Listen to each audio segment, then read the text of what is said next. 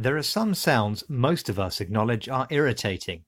The crunching of crisps, the humming of the air conditioning, or a screaming baby. These noises, for many people, act as a mere inconvenience that can distract us from the task at hand.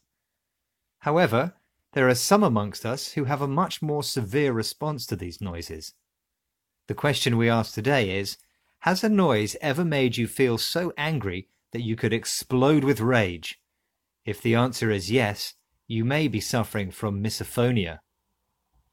The word misophonia literally means a hatred of sound and is sometimes called selective sound sensitivity syndrome.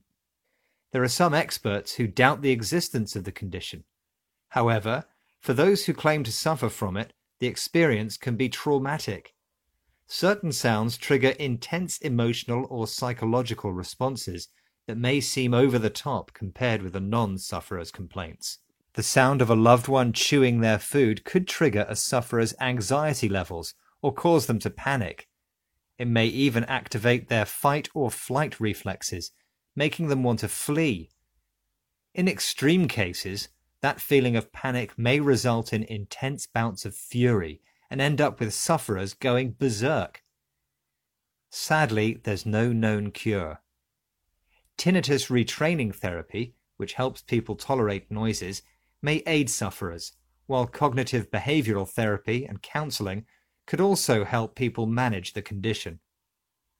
According to James Cartrain, a clinical psychiatrist, the condition can lead to isolation. Sufferers use coping strategies that include avoiding places with lots of noises, like restaurants, or moving away when they feel like lashing out at someone due to their breathing. So, the next time you see someone fly into a rage because of a sound that is driving them crazy, it may be due to a difficult condition they're trying to manage and not just because they loathe a certain sound.